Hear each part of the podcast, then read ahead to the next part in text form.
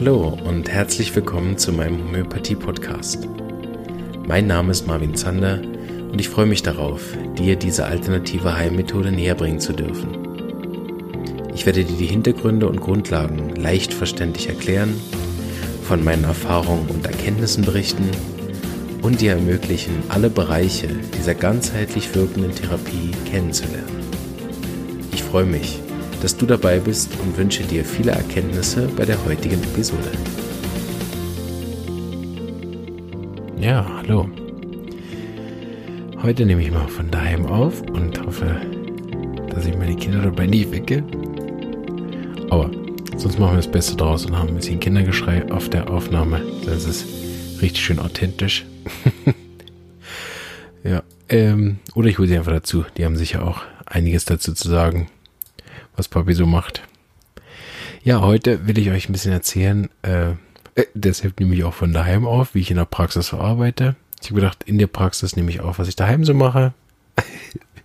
Und äh, in der, von daheim nehme ich dann auf, was ich in der Praxis so mache. Ja, das ist so ein bisschen ein kurzer Abriss, wie wir so arbeiten. Ich ähm, versuche, dass es so ein bisschen freundlich ist für Leute, die nicht Homöopathen sind, dass nicht allzu detailliert wird. Ähm, ich habe da mal einen Abendkurs für gegeben, zwei Stunden, wie, wie man, wie wir in der Praxis arbeiten mit allen Hits und Tricks, äh, wie wir auf die richtige Arznei kommen. Äh, der Vortrag geht zwei Stunden, so ich versuche mich jetzt ein bisschen kürzer zu halten. Generell will ich aber zwei, drei Sachen zur Philosophie vorneweg sagen, die ich sehr wichtig finde. Ähm, grundsätzlich ist ja die Homöopathie etwas, wo wir die Lebenskraft steigern. Wir arbeiten also für eine Heilung und tatsächlich mit keiner der Arzneien gegen irgendwas. Also selbst wenn man manchmal das unterrichtet, dass ich mit irgendeiner Arznei den Splitter aus einem Finger holen kann oder ein Fremdkörper ausgetrieben wird, ähm, denn es ist ja trotzdem nicht gegen etwas. Also wir, wir haben keine Arznei gegen irgendeine Krankheit, gegen irgendein Symptom, gegen irgendeinen Zustand, sondern wir steigern durch die bestpassendste Arznei die Selbstheilungs- respektive Lebenskraft und dadurch wird der Patient gesund. Und das haben wir eigentlich auch in der Philosophie, in der Art, wie wir mit Menschen umgehen, sind wir eben nicht dagegen, sondern immer dafür. Ähm, das ist deswegen so, weil äh, die Motivation auch darüber entscheidet, wie gesund ich mich fühle. Also was ich bemerkt habe in meinem Leben, wenn ich irgendwo dagegen bin, dann habe ich meist eine negative Emotion damit verbunden und eine Urteile im, also ein Urteil im Kopf, in den Gedanken. Und das Gefühl schafft einerseits im Innen bei mir Beschwerden und macht mich meistens krank. Und im Außen äh, mache ich dann andere Leute krank, weil ich mit denen schimpfe, mich mit denen streite oder sonst wie. So habe ich gemerkt, dass ich, wenn ich nicht, wenn ich dafür bin, ähm, dass ich dann ein positives Gefühl oft habe und sowohl innen und außen äh, Frieden mache, wenn man das so nennen möchte. Also ein Beispiel dafür könnte sein, dass wenn ein Patient unzufrieden ist mit der Behandlung, dass ich dann nicht gegen ihn argumentiere oder gegen mich dann bin und hinterher sage, ja, oh, ich hätte besser oder ich hätte dies oder der Patient hätte ja auch bessere Symptome liefern können, bla bla bla bla, sondern ich schaue ganz klar dafür, wie kann ich dem Patienten jetzt am besten helfen, wenn er unzufrieden ist. Ich könnte ihm eine andere Therapie empfehlen, einen anderen Therapeuten empfehlen. Ich kann ihm anbieten, dass ich ihn ähm, kostengünstiger behandle und zur Supervision mitbringe wobei unsere Supervision gratis ist für den Patienten, so ähm, und so weiter. Also ich habe ganz viele Möglichkeiten, da positiv auf ihn einzugehen, aber auch positiv auf mich einzugehen, also mich nicht dafür zu verurteilen, weil, äh, sorry, aber wenn ich ein besseres Mittel hätte finden können, hätte ich es getan. Und da kenne ich mich selber gut genug, da bin ich ein ekelhafter Perfektionist, ähm, was mir manchmal auch im Wege steht, äh, weil ich dann zu viele äh, Symptome sammle manchmal oder auch äh, dann anstatt auf meine Intuition zu hören, dann versuche ganz, ganz sicher zu sein mit der Verschreibung. Da habe ich in den Jahren äh, sicher auch das eine oder andere Mal Murks gemacht, aber was ich heute mit Bestimmtheit sagen kann, wenn ich ins Spiegel gucke, ist, dass ich immer mein absolut Bestes gegeben habe und versucht habe, für jeden Patienten das absolut richtige Arzneimittel zu finden. Und wenn ich es nicht wusste, habe ich immer gefragt. Und deshalb kann ich nachts gut schlafen, egal wie viele Fälle ich äh, oder wie vielen ich nicht halt helfen konnte, weil ähm, ich weiß, dass ich es immer so gut gemacht habe, wie mir möglich war zu dem Zeitpunkt. Und deshalb richte ich da meine volle Aufmerksamkeit nicht darauf, ähm, jetzt mit dem Patienten irgendwie da gegen ihn zu sein, sondern ich richte meine volle Aufmerksamkeit darauf, was könnte ich aus dem Fall lernen, was könnte ich besser machen, wie könnte ich mir noch mehr Hilfe holen äh, oder auch manchmal den, die Aufmerksamkeit zu lenken, dass ich verstehe, dass halt ich auch bestimmten Fällen gar nicht helfen kann. Ich habe am Anfang immer wieder Mühe gehabt zu unterscheiden, ist das ein Fall, ähm, der Homöopathie braucht oder ist das zum Beispiel ein chirurgischer Fall, wo ich gar keine hundertprozentige Heilung herstellen kann. Ich hatte das bei so Plazenta-Resten, also die nach der Geburt zurückgeblieben sind. Da hat mein damaliger, äh, mein, mein jetziger Kollege mir gesagt, dass das äh, ein chirurgischer Fall ist und der dann nicht immer mit Homöopathie auch möglich ist. Oder auch wenn bestimmte Themen sind, die, wo der Patient wirklich sich nicht lösen will davon, dass es immer wieder Rückfälle gibt. Oder auch, was ich auch in den Jahren mit der Sichtweise mehr verstanden habe, ist, dass, ähm, das habe ich auch mit, mit meinem Supervisor damals besprochen. Er hat gesagt, guck, es mag sein, dass der Fall jetzt nicht so läuft, wie du es gern hättest, aber du kannst es auch mal so anschauen, du weißt ja nicht, wie der verlaufen würde, wenn du jetzt nichts gegeben hättest. Weil die Mittelohrentzündung von Anfang an hat er nie wieder gehabt. Er hat nie wieder eine Lungenentzündung gemacht. Ja, er hat immer noch Husten, aber die schweren Krankheiten hat er nicht mehr. So insgesamt ist es vielleicht äh, nicht so gut gelaufen, wie du das gewöhnt bist von anderen Fällen, dass die wirklich symptomfrei sind jetzt für Jahre. Ähm, aber er hat nie wieder eine schwere, gefährliche Krankheit gemacht, wie er das früher gemacht hat. Da gibt's noch ein paar Sachen, die wir da besprechen können. Vielleicht gehe ich da auch noch mal ein Mal mehr drauf ein. Aber was ich noch mal in dem Zusammenhang ähm, sagen möchte gern, ist, dass ich halt auch sehe, dass unsere Gesellschaft, wenn ich mir dazu einen Kommentar erlauben darf, dass ähm, ich bemerkt habe, wenn ich irgendwo dagegen bin, also gegen Ausländer oder gegen Nazis oder gegen Veganer oder gegen Fleischesser, dass das immer äh, Fronten macht. Also es macht A ein negatives Gefühl und anschließend schafft das Fronten, zwei verfeindete Lager, die da gegeneinander argumentieren meist ja auch gar nicht offen sind dafür, dass der andere jetzt irgendwas sagt. Also sie ja nicht, dass der Fleischesser dann dem, oh, Veganer, erzähl mir doch mal, ja, was sind da deine Gründe? Sondern meistens erzählen sie sich gegenseitig, wer recht hat und hauen sich dann auf die Birne. So, ich habe noch nie gesehen, dass dieses Gegeneinander wirklich Früchte getragen hat, außer dass es Opfer gebracht hat. Ich habe mich selber eine Zeit lang engagiert gegen etwas und habe gemerkt, das Einzige, was es macht, ist, dass es mich krank macht und alle anderen machte ich meistens Angst. Also so habe ich gedacht, okay, ist irgendwie das Gegenteil von dem, was ich gerne machen würde und habe dann relativ schnell mit aufgehört und setze mich jetzt neu für Dinge ein. Und ähm, ich will da jetzt gar nicht bewerten, ob eins oder andere besser ist. Ich habe einfach für mich bemerkt, dass ich, wenn ich mich gegen was einsetze, das bei mir meist keine Früchte im Außen trägt. Also ich habe da niemanden überzeugt, sondern eher verängstigt und äh, gesund gemacht schon gar nicht. Und seit ich für mich für was einsetze, äh, meine Energie wirklich darauf ähm, fokussiere, etwas zu erschaffen, ja, dann äh, habe ich sehr viel ähm, positive Gefühle bei mir erzeugt und meist auch bei meinem Gegenüber. So unsere Philosophie in der Praxis als Homöopath, Homöopath, also in der Theorie wie auch menschlich ist, dafür und nicht dagegen. Ein anderer Aspekt, den ich sehr interessant finde, ist ein Zitat von Laoze. Dann komme ich weg von der Philosophie. Ähm, was ich bemerkt habe, ist, dass wir mit äh, effektiver Homöopathie, also mit dem richtigen Mittel, dass Leute sich auf vielen Ebenen entspannen. Das ist einerseits natürlich körperlich der Fall, das ist an der anderen Seite aber auch auf der Ebene vom Gemüt der Fall. Also die werden weniger gereizt, weniger ärgerlich, weniger ängstlich, weniger traurig, weniger nachtragend, weniger unzufrieden and so on. Und da ist mir ein Zitat von der Oze eben äh, reingekommen, ich äh, lese das kurz vor, das findet man aber auch überall im Internet. Vielleicht könnt ihr es eigentlich auch in die Shownotes ranhängen, dann kannst du es gerade noch mitlesen. Damit es Frieden in der Welt gibt, müssen die Völker Frieden in Frieden leben. Damit es Frieden zwischen den Völkern gibt, dürfen sich die Städte nicht gegeneinander erheben. Damit es Frieden in den Städten gibt, müssen sich die Nachbarn verstehen. Damit es Frieden zwischen Nachbarn gibt, muss im eigenen Haus Frieden herrschen. Damit im Haus Frieden herrscht, muss man im eigenen Herzen Frieden finden an sich nichts, nichts Überraschendes wahrscheinlich für den einen oder anderen, der sich damit schon beschäftigt hat, weiß, dass echter Frieden nur von einem selber herauskommt und eben nicht über außen kommt. Das sieht man relativ häufig in Beziehungen, zumindest das, was ich bei mir in der Praxis oft sehe. Ähm, ist es so, dass wenn ein Partner zufrieden ist, das fast immer nicht ausreicht, um den anderen auch zufrieden zu, macht, zu machen, sondern es ist meist so, dass wenn beide zufrieden sein wollen, auch jeder für sich da schauen darf. Gerade wenn ich immer die Erwartung habe, der andere sollte mich zufrieden machen, dann macht allein diese Erwartungshaltung oft sehr unzufrieden, weil der Partner dann nicht zuverlässig das macht, was ich von ihm gern hätte.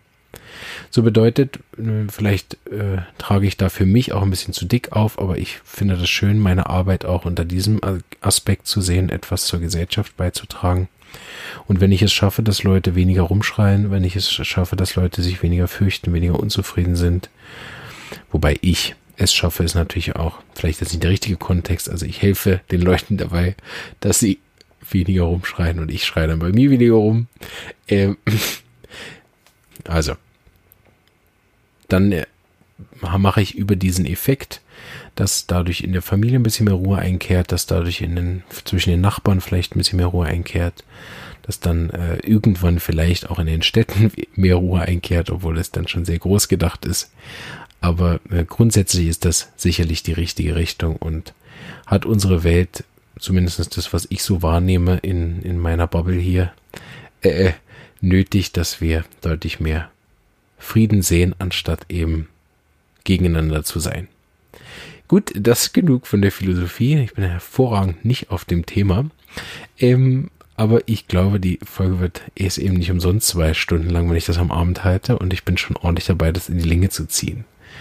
Was sagt die Uhr? Elf Minuten. Tick-Tack, Tick-Tack. okay, vielleicht lade ich die Folge dann in zwei oder drei Teilen hoch. Ich ziehe es jetzt durch. Und ihr dürfte mit dabei sein. Also, Generell ähm, habe ich, ist es so, dass in jeder Therapie, so wie wir arbeiten, ist das wichtigste Zentrum der Therapeut. Also jetzt nicht im egoistischen Sinne, sondern im weisen Gedanken. Wenn ich gesund bin, dann kann ich Leute behandeln, dann kann ich arbeiten. Wenn ich gesund bin, habe ich auch was zu erzählen. Also, ne, was, was, was soll ich einem Burnout-Patienten erzählen, wenn ich selber ein Burnout bin? Äh, kann ich ja keinen Rat anbieten, der funktioniert hätte, sonst wäre ich ja nicht im Burnout. Also wir arbeiten in der Praxis sehr stark nach dem Prinzip, dass ich immer wieder als erstes zu mir schaue. Und da habe ich zwei schöne Zitate, die, die bei mir so der Leitsatz sind in der Praxis. Das eine kommt von Brian Kaplan, ein sehr schönes Buch geschrieben in der Homöopathie, der sagt, ich weiß, wenn ich den Rest meines Lebens täglich fünf Stunden Materia Medica studiere, für die, die nicht wissen, was es ist, die Materia Medica ist das Sammelsurium von allen Symptomen aller Arzneimittel eines Autoren. Also wenn ich jeden Tag fünf Stunden Materia Medica studiere, werde ich meine homöopathischen Ergebnisse nicht in dem Maße verbessern, wie durch eine Stunde tägliche Arbeit an mir selbst. Das habe ich so gelesen, einmal in der Ausbildung, einmal ein bisschen später und einmal noch, als ich dafür parat war, um dann festzustellen, dass das ein 1 zu 5 Schlüssel ist. Äh, als fleißiger Student habe ich das natürlich selbstverständlich komplett andersrum gemacht. Ich habe äh, 1000 Stunden in Materia Medica investiert und keine in mich. Mit dem Effekt, dass ich äh, das erste Jahr meiner Praxis eigentlich komplett immer krank war und mich dann irgendwann gefragt habe, was ich eigentlich genau da tue. Also was genau soll ich meinen Patienten eigentlich mitgeben, wenn ich selber die ganze Zeit krank bin. Ähm, ich komme gleich drauf, da hat mir noch ein zweites Zitat dann geholfen, so im Nachhinein. Äh, aber erstmal war das für mich ein, eine Riesenänderung, seit wir, also seit ich auch ganz speziell viel mehr Zeit darin investiere, wie ich gesund werde, meinen eigenen Verlauf auch zu studieren, auch von den homöopathischen Arzneien, die ich bekomme und mir immer wieder Zeit zu nehmen, für meine persönliche Gesundheit zu sorgen. Und das kann ich inzwischen so unterschreiben, wie der Brian dass äh, der Schlüssel 1 zu 5 ist eine absolut wichtige Sache und ich sehe das inzwischen auch so in allen anderen Berufen. Also egal, was ihr da arbeitet da draußen, eine Stunde tägliche Arbeit an euch ist so effektiv wie alles andere, was ihr sonst machen könnt. Weil wenn ich gesund, fröhlich äh, und energiegeladen bin, dann geht einfach alles andere besser. Ob ich zur Schule gehe, ob ich eine Ausbildung mache, ob ich studiere oder ob ich zwei Kinder daheim habe zu betreuen, ist egal was. So diese Stunde am Tag sich Zeit zu nehmen, ist natürlich nicht immer möglich, aber wäre sicher eine geniale Weiterbildung. Das, was mir dann so ein bisschen mehr geholfen hat in der Zeit, wo es, wo ich jetzt noch nicht so, so äh, in Anführungsstrichen erfolgreich an mir selber, mit mir selber arbeite, war ein Zitat vom Jung, ein großer Psychiater, Nur wo der Arzt selbst betroffen ist, wirkt er. Nur der Verwundete heilt. Ähm, das heißt, dass das Prinzip des verwundeten Heilers vielleicht nicht ganz korrekt, aber leichter verständlich ausgedrückt. Das, was mir selber passiert ist und ich selber geheilt habe, das kann ich in Wirklichkeit auch nur bei anderen heilen. So äh, ist auch das diese Zeit, wo ich, wo ich krank war oder wo es mir nicht so gut geht, heute oft ein riesiges Goldfass, weil ich da auf einer Ebene den Patienten oder allgemein andere Menschen verstehen kann. Das würde euch auch so gehen. Da, wo ihr selber durch eine, durch eine tiefe Phase eures Lebens durchgegangen seid, wenn, wenn dann irgendwann jemand anders in der Phase kommt, dann kann man oft demjenigen ganz ein anderes Verständnis entgegenbringen. Vor allem dann, wenn ich diese tiefe Phase überstanden habe mit einem Heilungsprozess. Also dass es mir hinterher auch besser ging sozusagen. Dann ist es noch viel effektiver, weil ich sagen kann, ja, ich verstehe, wie du da reingerutscht bist. Ich weiß, wie du dich jetzt fühlst. Ich weiß aber auch, dass es einen Weg raus gibt, weil ich bin ihn gegangen. Möglicherweise ist ja mein Weg einer für dich. So sind auch meine schwarzen Tage in der Vergangenheit eigentlich gar keine, sondern heutige, in Anführungsstrichen, Goldgruben für äh, etwaige Menschen und Patienten, die mit mir zusammenarbeiten wollen. So. Und äh, da lasse ich jetzt einen Teil weg, äh, den ich vielleicht ein anderes Mal mache, weil Hahnemann hat da auch relativ genaue Vorgaben, was so ein Arzt alles machen soll. die, die Liste ist relativ lang, sind über drei PowerPoint-Folien, wie ich hier gerade vor mir sehe. Äh, was er alles so an Vorschlägen hat, was man so sein soll. Ich kann ja mal so eine kurze Kostprobe geben, was er so der Meinung ist, was so ein Homöopath alles so sein muss als Typ. Also er muss unbefangen sein, ähm, muss eine große Menschenkenntnis haben, muss behutsam sein und extrem viel Geduld haben, bla bla bla bla bla. Also die Liste ist endlos. Das läuft unter dem äh, Grundlagenthema Aufgaben des Arztes. und da ist Hannemann wie in allen Bereichen sehr streng gewesen. Und ähm, ja, da versuche ich mich immer wieder dran, den Aufgaben von unserem Großchef vor 200 Jahren ein bisschen gerecht zu werden und merke aber auch, dass er recht hat. Also wer keine Geduld hat mit sich selber oder dem Patienten, also der ist bei Homöopathie bei vielen Fällen wirklich, hat sich den falschen Beruf ausgesucht ähm, oder sollte dann vor allen Dingen akut behandeln in irgendeinem Homöopathie-Krankenhaus in Indien. Da brauchst du wahrscheinlich nicht so viel Geduld. Oder weniger, sagen wir so. Aber sobald man eine chronische Krankheit vor sich hat, braucht es dann viel gewissenhaftes, äh, pingeliges, klein, kleinkariertes äh, Arbeiten. Zumindest in der Art, wie wir das machen, gibt ja sicher auch andere Methoden. Grundsätzlich halten wir uns da aber an, an Hahnemann relativ streng. Und äh, bei uns beginnt der Fall mit einem Fragebogen, den wir dem Patienten zuschicken, nachdem er telefoniert hat. Und äh, da muss er aufschreiben seine eigene Patientenanamnese, also was er für Krankheiten hatte, was die Familie in der Blutsverwandtschaft für Krankheiten hatte. Da ist es wichtig für die Miasmen. Wer in meiner Facebook-Gruppe vorbeischaut, der kann da ein paar Zusammenfassungen sehen zum Miasmen-Seminar, was wir vor kurzem hatten. Ähm, ja, um sich da vielleicht noch ein bisschen reinzufuchsen, was das mit dem Miasmen ist. Ansonsten wird es irgendwann im Podcast auch vorkommen, dass ich näher auf die Miasmen eingehe. Aber äh, aktuell sei gesagt, in der die Familienanamnese soll er aufschreiben, die Blutsverwandten, was hatten die für Krankheiten und Schwachpunkte, was hatte er bisher für Krankheiten und Schwachpunkte.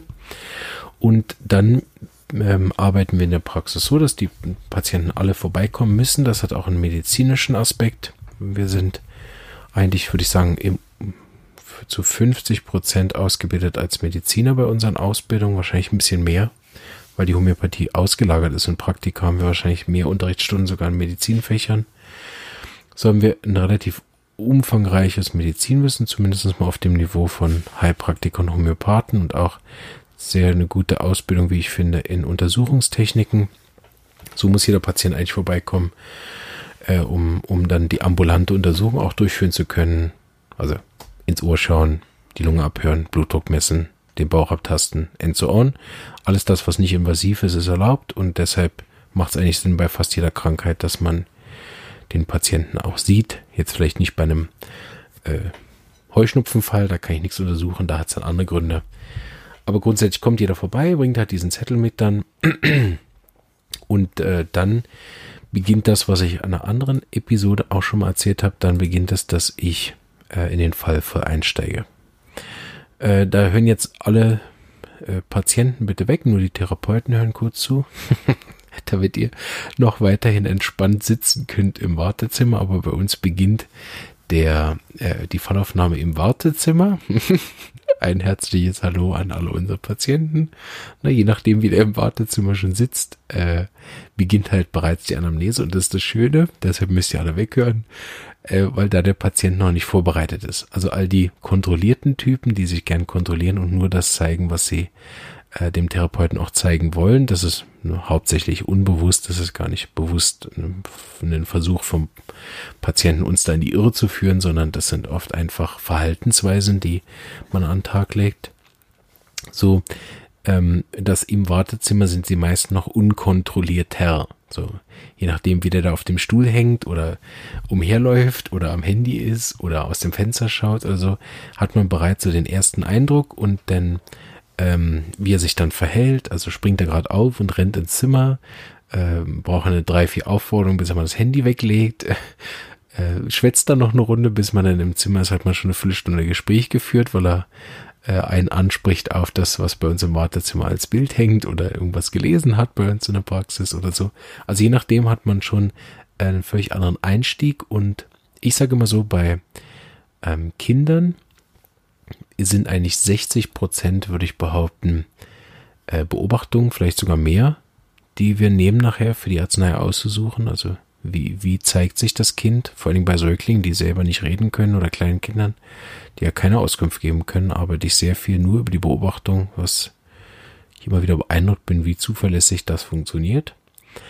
Ähm, aber auch beim Erwachsenen gibt es einen Großteil von Beobachtungssymptomen. Das liegt auch einfach daran, dass ich ähm, die, dass die Beobachtung unbeeinflusst ist von dem, was der Patient selber für ein Bewusstsein entwickelt hat über sich. Also das werden wahrscheinlich die meisten Patienten, aber auch die Therapeuten festgestellt haben, dass eine Großteil wir uns sehr schlecht kennen ich merke das immer selber, wenn ich dann Patient bin und dann fragt er mich irgendwas, ja, wie ist denn der Schmerz? Brennt es oder sticht es? Und ich sitze dann da und denke, ja toll, das nach zwei, weiß nicht, tausend Jahren Homöopathie sollte ich ja mindestens diese Frage mal beantwortet haben, aber ich stelle fest, ich habe niemand drüber nachgedacht und weiß es dann nicht.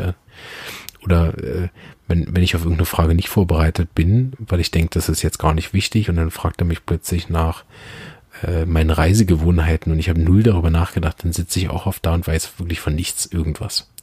Ähm, so dass die Beobachtung eigentlich etwas Unverfälschtes ist, was man auch mal gratis zur Verfügung hat. Und deshalb arbeiten wir viel mit Aussehen, Verhalten, ähm, ja, und eben diesen miasmatischen Anfangssymptomen. Also wie der Patient redet, ist zum Beispiel manchmal auch ein viel wichtigeres Symptom, als was er jetzt genau erzählt. Beispielsweise er redet viel und kommt nicht auf den Punkt. Oder er redet praktisch gar nichts, überlegt lange und sagt dann zwei präzise Worte, die absolut richtig sind zu der Frage.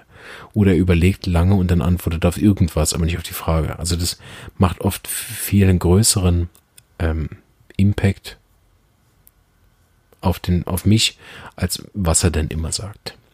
Und so hat grundsätzlich jeder Fall mindestens drei Beine, die wir versuchen herauszufinden. Das habe ich an anderer Stelle auch schon mal erzählt. Nämlich, äh, warum hat er das Problem? Wo hat er das Problem? Und wer hat das Problem?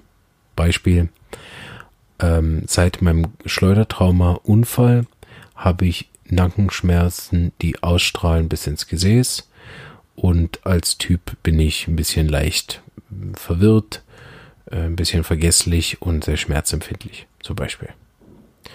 Ähm, so hat dann der Fall drei gute Beine, dann steht so ein Stuhl nämlich auch gut, kann man sich gut draufsetzen und meistens kann man aufgrund dieser drei äh, Beine, so sie dann auch zum Fall passen, äh, den Fall gut draufstellen und eine sehr gute Arznei verschreiben.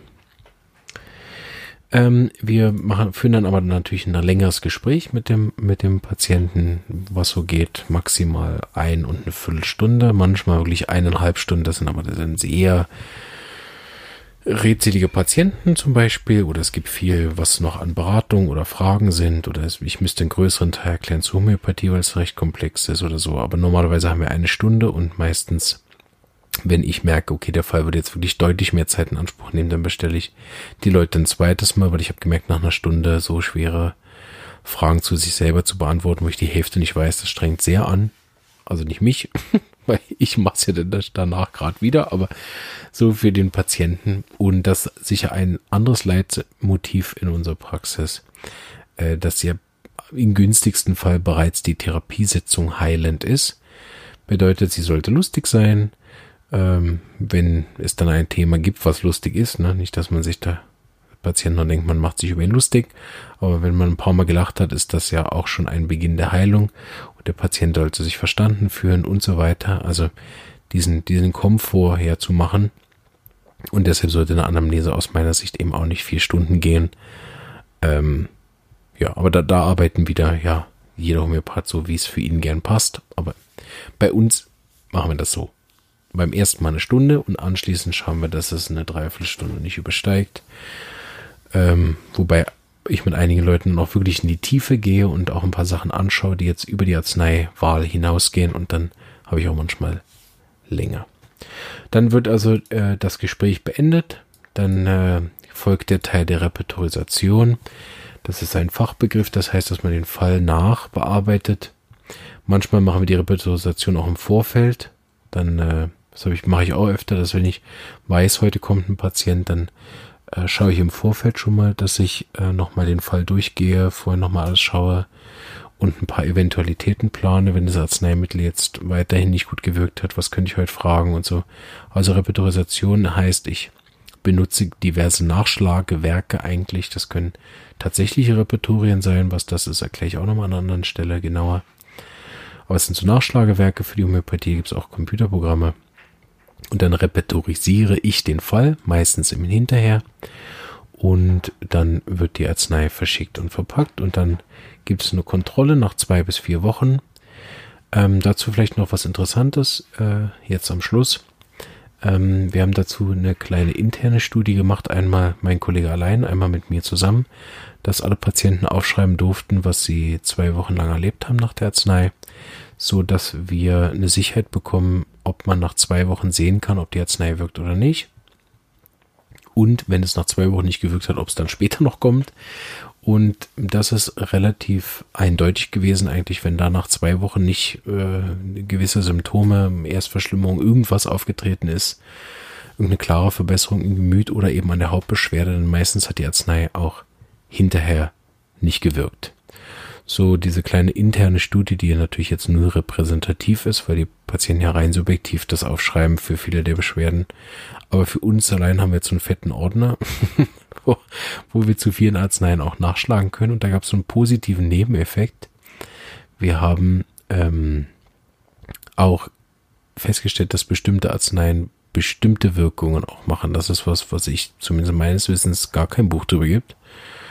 Oder es gibt so viele Homöopathiebücher, vielleicht kenne ich es auch einfach nicht, aber ähm, ist mir nie in die Finger gekommen, dass es eine, ein, also was für Arzneien typische Wirkungen machen. Da gibt es immer mal so kleine Erfahrungshinweise.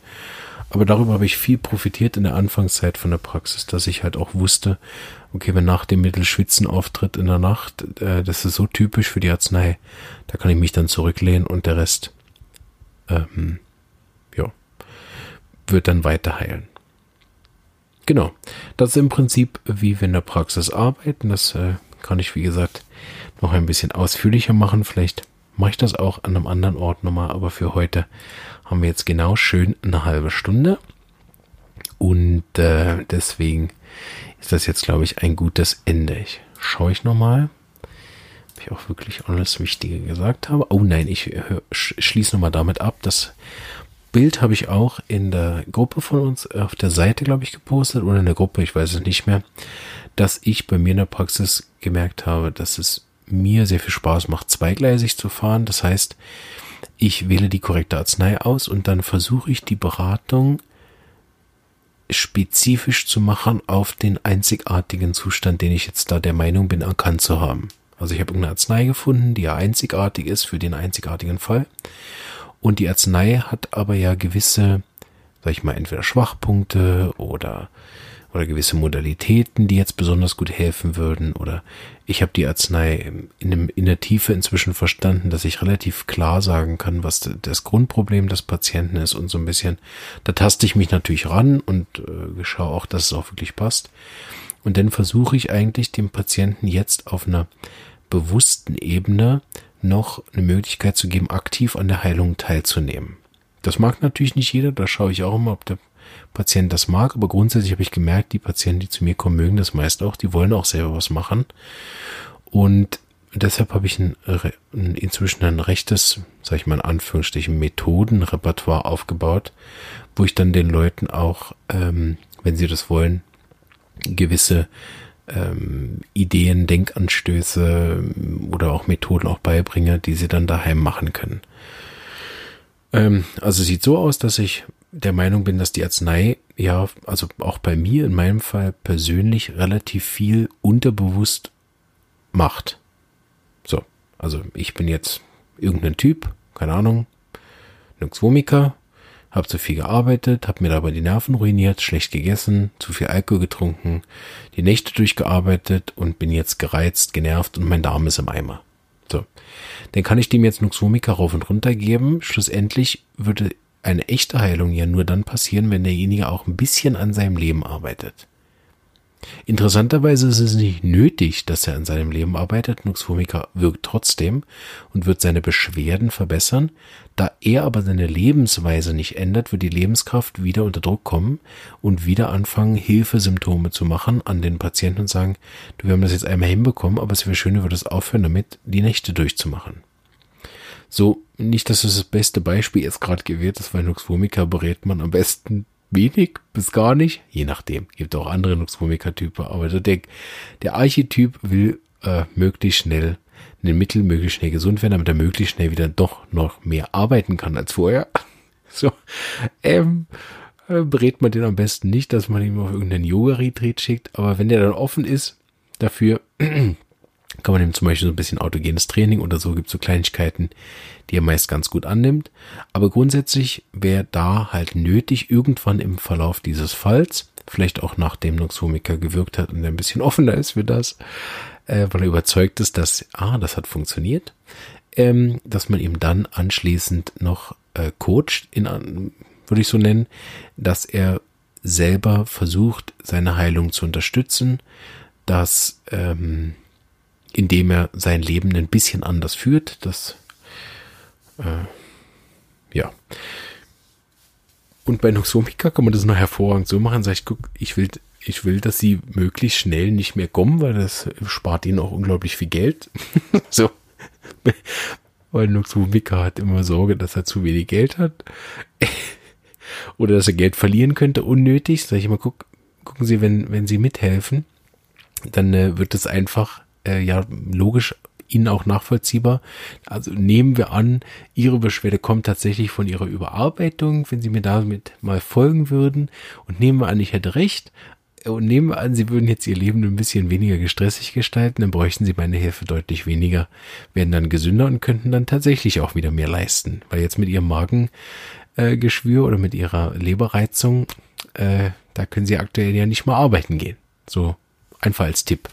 Und wenn man sie auf der Geldschiene kriegt, dann kann es sein, dass er am Anfang sehr gut mitmacht. Ich denke da gerade eben an einen Mann, der inzwischen seit vier Jahren bei mir ist und äh, ganz riesige, tolle äh, Fortschritte gemacht hat, weit über diese äh, Lebenseinstellung, die er da geändert hat, weit darüber hinaus. Der fährt inzwischen tatsächlich zu Yoga-Retreats. Nicht, dass ich sage, das ist jetzt alles mein Verdienst, bitte nicht falsch verstehen. Es ist eine reine Begleitung und jeder Mensch entscheidet da völlig selbst und autark. Da kann ich mich kreuz stellen. Das weiß ich ja bei bestimmten Patienten, die überhaupt nicht zuhören können, wollen, möchten, was auch immer, oder ich nicht die richtigen Worte finde. Aber grundsätzlich finde ich es immer schön, wenn, wenn man diesem, dieser Veränderung auch beiwohnen kann. Das motiviert dann unglaublich, das auch mit anderen zu machen. So ist natürlich diese Beratung komplett individuell einzigartig. Man kann nicht sagen, was ich bei dem anderen gesagt habe, funktioniert auch beim anderen. Dem sind dann natürlich auch Grenzen gesteckt, meine eigenen persönlichen. Aber grundsätzlich ist das noch ein wichtiger Punkt, wie ich in der Praxis arbeite. So, Stolze 35 Minuten habt ihr mir zuhören dürfen und jetzt ziehe ich das nicht länger in die Länge, sondern sage, wenn ihr mich erreichen wollt, findet ihr mich aktuell über Facebook immer noch. Ich freue mich, dass so viele Leute äh, dem Podcast folgen. Wenn ich da so die Zahlen sehe, übertrifft das meine Erwartung wirklich enorm. Ähm, trotzdem freue ich mich, wenn ihr weiterhin äh, den Podcast bekannt macht, dass viele Leute davon profitieren können, sich diese kostenlosen Informationen über Homöopathie zu holen, somit ihren eigenen Heilungserfolg unterstützen oder ermöglichen, dass andere zur Homöopathie kommen können, die das gern machen wollen und dann auch Bescheid wissen, auf was sie sich da einlassen. In diesem Sinne bleibt gesund und ich freue mich auf eure Feedbacks, Fragen und Anregungen. Danke. Ciao.